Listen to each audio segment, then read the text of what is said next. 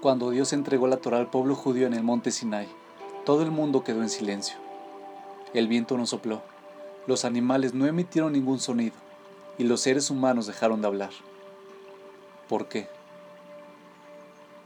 ¿Acaso Dios temía que los judíos no pudieran oír su voz? Sin ninguna duda, Él podía hacer que su voz resonara por encima de todos los sonidos naturales del mundo. Y eso hubiera sido todavía más impresionante.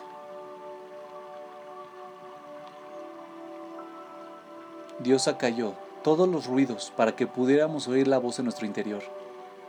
La voz que anhela conexión espiritual. La voz que anhela recibir su Torah. Constantemente nos bombardean las distracciones. Silenciarlas a todas, incluso por un momento, es casi imposible.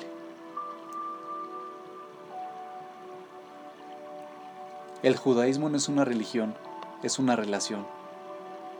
A través del silencio en el Sinai, Dios nos enseñó una clave para mantener nuestra relación con Él, con los demás y con nosotros mismos. Escuchar.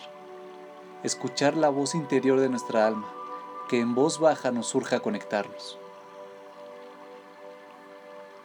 El conocido autor y psicólogo John Gottman creó un estudio en el que observó a las parejas interactuar en su ambiente natural.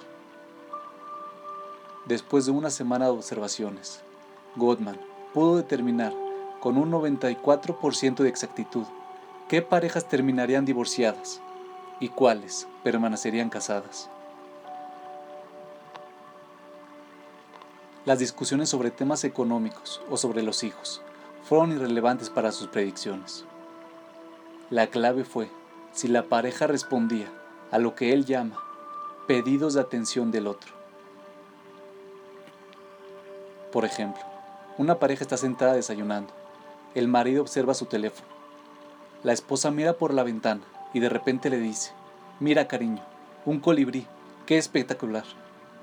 En ese momento el marido tiene dos opciones. Va a mirar a su esposa o va a continuar concentrado en su teléfono. Elegir silenciar la distracción, mirar a su esposa a los ojos, reconocer su presencia, y disfrutar de ese pequeño momento juntos. Nutre la necesidad de su esposa de cercanía y conexión. El colibrí es irrelevante. Él responde a su pedido de atención. Gottman explica que cada vez que respondemos a los pedidos del otro, eso es una oportunidad de cercanía. Esto es cierto en todas las relaciones. Las distracciones son cosas inofensivas que pueden traer grandes consecuencias. ¿Cuántas veces nos prometimos que cuando los niños regresen de la escuela mantendremos apagados los teléfonos hasta que ellos se vayan a dormir? Inevitablemente, sacamos el aparato porque necesitamos buscar una receta, o un niño quiere usar el teléfono para llamar a un amigo.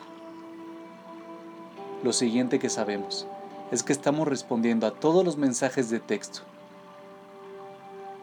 y a todas las redes sociales e ignorando a los niños.